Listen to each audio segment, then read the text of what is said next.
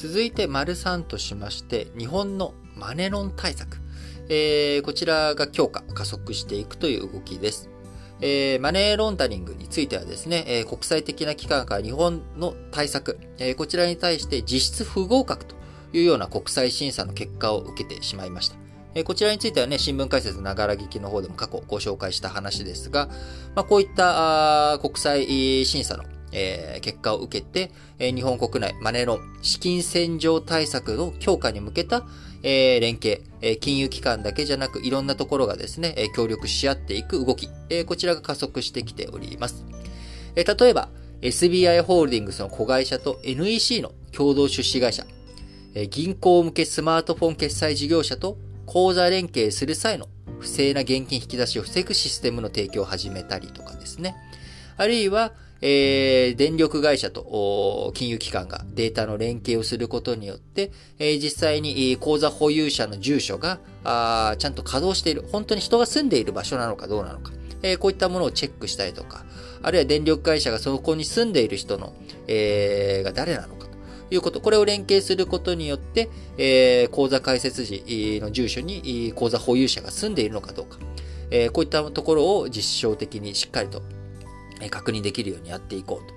えー、まあ、こういったところについて、さらに、えー、金融庁、えー、この10月にも個人情報の扱いですよね。今、電力会社、あ誰があそこに住んでいるのかっていう個人情報と、金融機関がそこに住んでいると思っている人の個人情報。これが合ってるのかどうかって突合をすること。これまあ個人情報の、えー、利用ということになりますが、えー、こういった個人情報の扱い、えー、これをどういうふうに、えー、制度として整備していくのか。まあ、こちらについての作業部会、え金融庁を作っていくということで、えマネロン対策をするっていうことは、あそれに伴ってですね、え個人情報の扱い、各、そういったあ関係、え、各所で使っていくときにどこまでが許容されるのか、どういう使い方だったら OK なのかというところがですね、え、非常に今後注目されていくところですが、え、マネーロンダリングって言ってもですね、まあ、皆さんなかなかイメージがつかないと思うんですよね。えー、マネロンっていうのは一体何かというと、まあ、簡単に言うと、えー、不正に手に入れた、えーまあ、犯罪行為とかで手に入れたお金を、え、表立って使えるようにするということです。え、例えばどういうことかというとですね、え、僕がいきなり銀行に、えー、まあ、もう極端な話にしましょうか。まあ、50億円銀行に持ち込んだとします。トランクいっぱいに詰めて、あの、駐車場のね、あのトランクの中にいっぱいアタッシュケースがあって、で、銀行に、この50億円預金してくれって言ってもですね、ま、預金してく、しようとして、えー、その結果でも、あの、調べられるんですよね。50億円の出所がどこか。どこから50億円なんてお金持ってきたんですか？あ、そういえばこの前銀行強盗がありましたね。あなたその犯人ですか？みたいな感じになっちゃうわけなんですよね。えー、当然僕は50億円なんてものは持っていないので、あの、そうすると、どこからその50億円降って湧いてきたんだということになってしまって、えー、そこで犯罪があバレてしまうっていうことになってしまうわけです。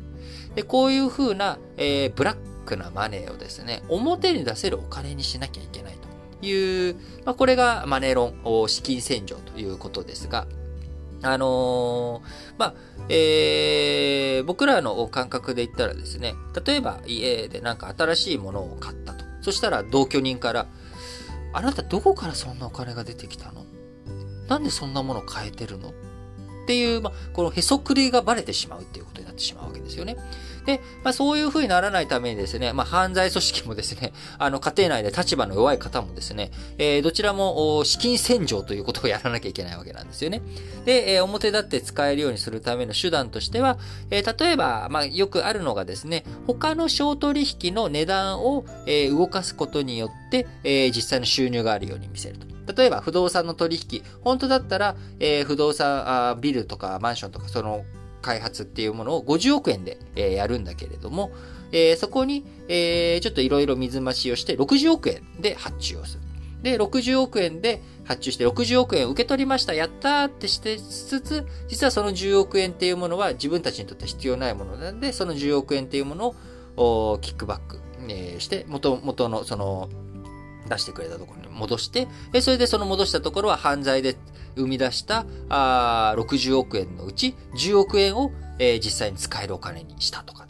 まあ、こういったことをやっていくっていうのが、まあ、マネロン、基本的なマネロンなんですね。まあ、こうやってやると、その後脱税とかに、えー、なったりとか、その辺どうするのとかっていうのがあるわけなんですが、あの、いろいろとそういった工夫をして、僕もあんまり詳しくはないんですけど、まあ、いろんな工夫をしてですね、えー、使えるお金にしていく。で、えー、まあ、基本的には告知の小取引の中に忍ばせていき、えー、どんどんどんどんクリーンアップしていく。まあ、ろ過していくっていうイメージですかね。まあ、こういったことをやっていくと。で、まあ、このやり方で今最近だとですね、えー、メルカリなんかでも、要は、あこんな安い、に、なんか価値のないものに、に、こう、自分が、えー、両方、出品者と、なんだ、あ、買い取り手、えー、両方をやると。その両方でやって、この取引の中でお金が生まれたみたいなものを作っていくっていうような、まあこういったやり方もあるので、えー、フリマアプリの方でも、えー、しっかりとそういった対策をやっていかなきゃいけないですし、あるいは、あ貴金属とかね、宝石、こういったものをマネロンに悪用されるということで、密輸の対策とかもしっかりとやらなきゃいけないという、まあこういったことで、えー、マネロンをしっかりやっていくで、まあ、究極的にはそのマネロン対策としてやっていくとしたら、あ現金をなくすっていうのがやっぱ最大のポイントになってくると思うんですよね。えー、現金をなくしてですね、す、えー、べ、て、えー、その、なんだ、ビットコインとか、そういったものに変えていく。まあ、ビットコインじゃなくてもデジタル通貨。え、導入してすべての、その、現金がどういうふうな動きをしたのかっていうことがわかる。まあ、こういったことをしていくことによって資金の透明性が高まってしまう。資金の透明性が高まることによって、えー、マネロン対策に究極的にはなっていく。えー、そういった上でもデジタル化、デジタル通貨の導入というもの、まあ、こういったものが中長期的には重要になってくるんじゃないのかなと思っていきます。えー、ね、中国とか、今どんどんどんどんデジタル化進んできている中、まあ、日本としてもデジタル通貨、え、導入検討財務省を中心にですね、え、日銀とかも含めて検討を進めていますけれども、まあ、そういったところどういうふうにしていくのか、あしっかりとですね、え、こういったマネロン対策からも我々の日々の生活が変わっていく。まあ、こういったことも十分にあり得る話。まあね、個人情報の取り扱い方が変わっていくかもしれないという話もしましたけれども、まあ、いろんなところで影響ありますんで、え、しっかりと見ていきたいなと思います。